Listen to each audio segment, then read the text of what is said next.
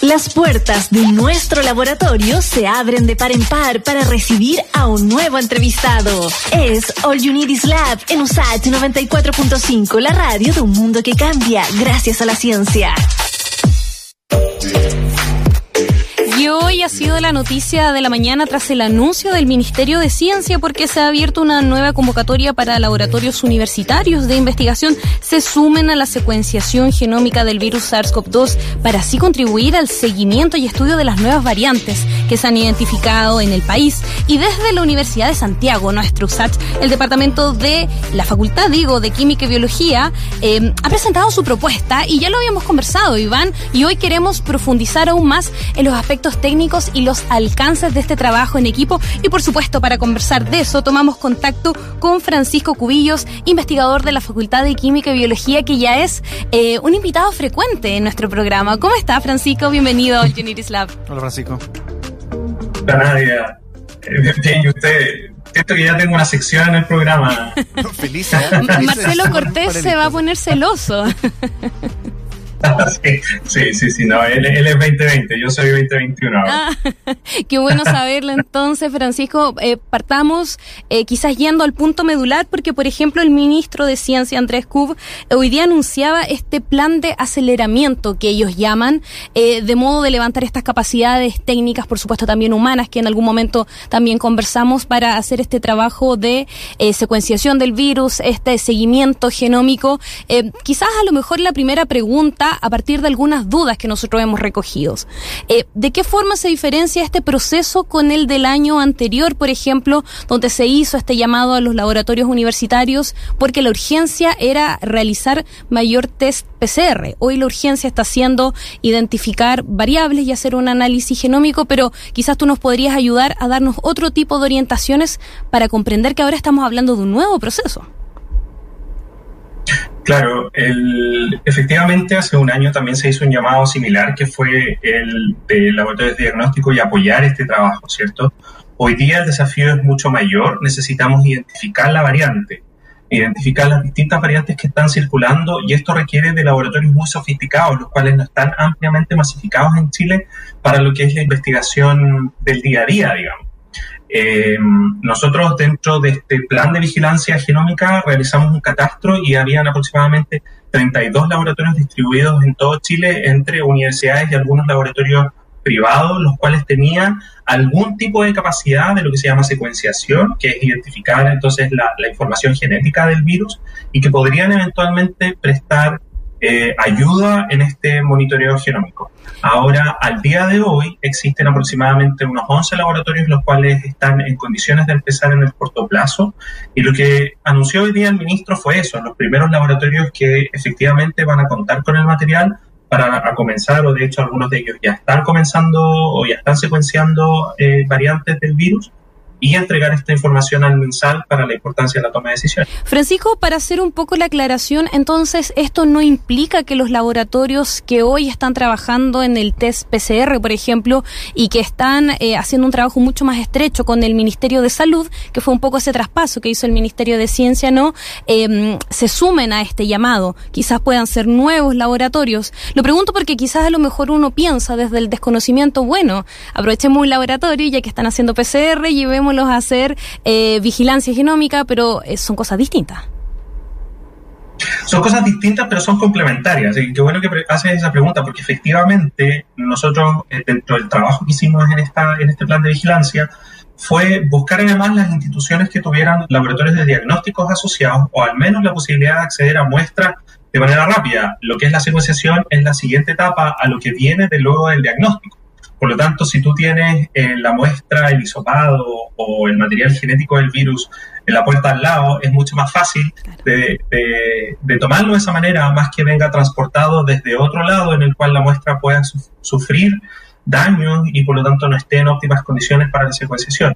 A diferencia del diagnóstico, la identificación completa del material genético es como una joya que necesita ser transportada en óptimas condiciones o mejor dicho, como un animal que necesita ser transportado en óptimas condiciones y si, por ejemplo, sufre aumentos de temperatura la muestra o sufre a lo mejor de daños en el transporte, entonces ya no va a estar óptima para obtener el material genético completo. y por lo tanto, a diferencia del laboratorio de diagnóstico, donde en realidad a veces las muestras son en, algunas condiciones no ideales, el laboratorio de secuenciación requiere de que la muestra venga en perfectas condiciones. No pueden ser muestras de siete días atrás, no pueden ser muestras que, por ejemplo, vengan secas, no pueden ser muestras que la cantidad sea insuficiente. Tienen que ser muestras en la cual, en la cual existe una suficiente cantidad de, eh, de, muestra del hisopado, eh, por lo tanto podemos extraer suficiente cantidad de RNA viral, del material genético viral, y por ende obtener su secuencia fidedigna para poder decir efectivamente corresponde al linaje brasileño o el que ahora está en aumento, que también es el linaje de esta variante andina que conversábamos el lunes. El C37. La C37, exacto. Francisco, tú estás hablando de las muestras. ¿Cómo estamos entonces con los exámenes PCR? Porque actualmente, o por lo menos el último informe, fueron 65.000, 66.000. Generalmente van promediando 70.000, a veces hay unos guatazos de 35, pero digamos 70.000 es como el promedio. Eh, en la línea de, digamos, también encontrar esta variante y quienes pudieran tenerla. Eh, ¿Estamos bien posicionados con la cantidad de exámenes que se hacen en Chile? Eh, bueno, si lo comparamos con otros países, efectivamente, todo es relativo finalmente. ¿eh? Eh, si lo comparamos con otros países, sobre todo a nivel regional, claro que tenemos una buena tasa de identificación, perdón, de, número PCR. Sin embargo, no es suficiente. Claro, claro. Eh, pero si lo comparamos a lo mejor con Estados Unidos, con Europa, no es suficiente. Ojalá pudiésemos tener, por ejemplo, en todos los colegios que van a comenzar a abrir cuando salgan las cuarentenas o los que han abierto en, aquellos que pasaron a fase 2, debería haber un monitoreo constante día a día. Entonces, en realidad, el, si tú me preguntas a mí, ojalá se pudiese aumentar ese porcentaje eh, de, no solamente diagnóstico PCR, sino que también la vigilancia genómica para saber, por ejemplo, si mañana tenemos un gran número de contagios en algún lugar en particular, identificar si es algún linaje. Hoy día tenemos que estar muy atentos a lo que pasa con la variante india, si es que llega a Chile o no. Hasta ahora no la hemos identificado, sin embargo hay que estar muy atentos porque se sabe que es muy agresiva.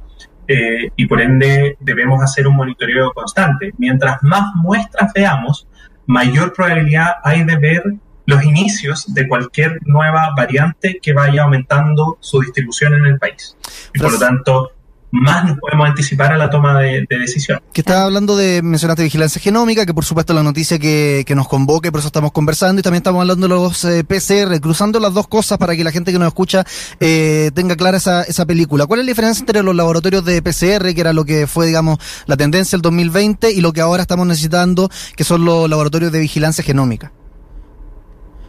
Claro, el laboratorio de vigilancia genómica necesita como base lo que se llama un equipo secuenciador, que es el que permite obtener la secuencia del material genético, pero además de eso tú necesitas una serie de pasos para preparar ese material genético para que entre a este secuenciador.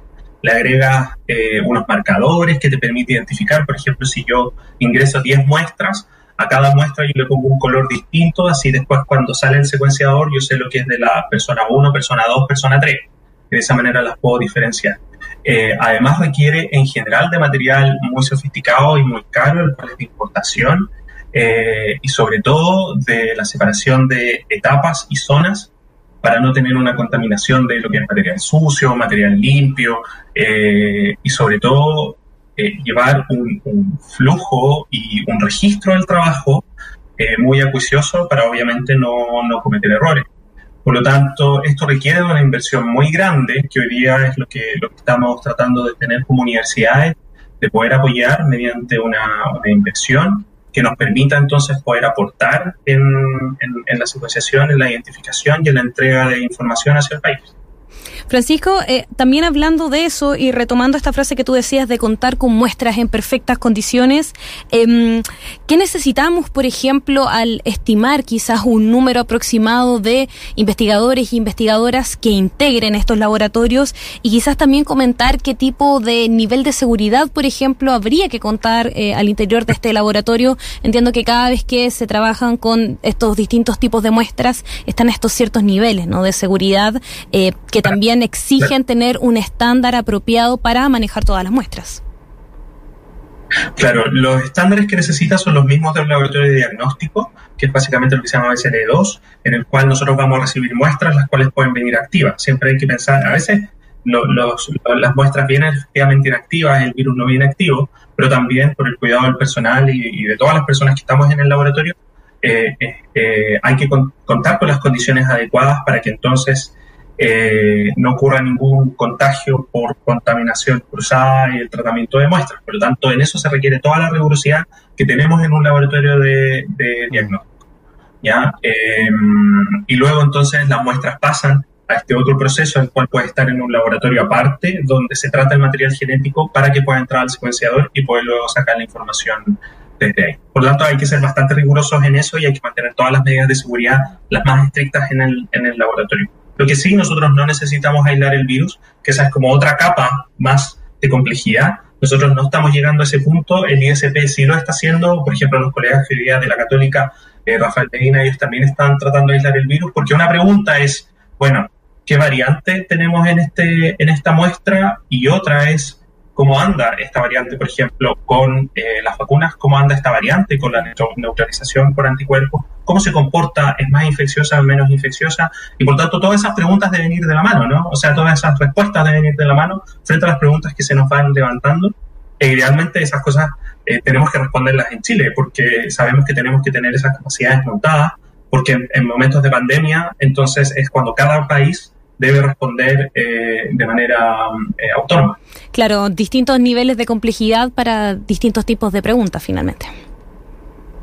Así es. Lo que decía el ministro es que con esta, digamos, eh, duplicación de la capacidad de, de, la red de los laboratorios, es que va a haber una, un incremento, digamos, considerable en la capacidad que tiene de vigilancia genómica a nivel del, del ISP, puntualmente, que actualmente son 200 y se podría casi duplicar 360 muestras semanales. Eh, ¿Cómo ves tú ese panorama y también cómo eh, lo están resolviendo a nivel de la USACH, que entiendo que ya había hecho reconversión de varios laboratorios antes?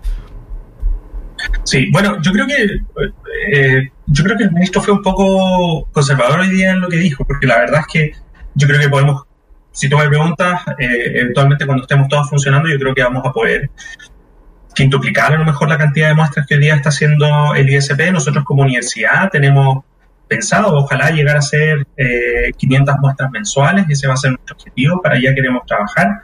Por lo tanto, queremos considerablemente aportar hacia aumentar ese número de muestras y realmente estar haciendo, estar haciendo una vigilancia genómica muy rápida, es decir, tener una foto casi instantánea de lo que está ocurriendo. Perdón, Ahora, que, esto siempre quintuplicar, pero actualmente tenemos 200 muestras semanales, o sea, pasar, podríamos pasar a tener 1000 muestras semanales con este anuncio que dio el ministro? Claro. Claro, o sea, eso es lo que nosotros queremos y es lo que estamos haciendo al trabajar en el plan de vigilancia y es que al ir sumando laboratorios eh, podemos ir aumentando estas capacidades. Hoy día los laboratorios que ingresaron entonces, que se anunciaron hoy día, pueden duplicar, pero si nosotros seguimos aumentando, existen en el listado más laboratorios que van a ir ingresando, eh, vayan pasando la semana, eh, podríamos, o sea, nuestro objetivo es llegar a aumentar considerablemente el número de muestras para poder tener entonces, como he mencionado, una foto lo más precisa y más rápida posible de las variantes que nos están afectando en este periodo. Claro.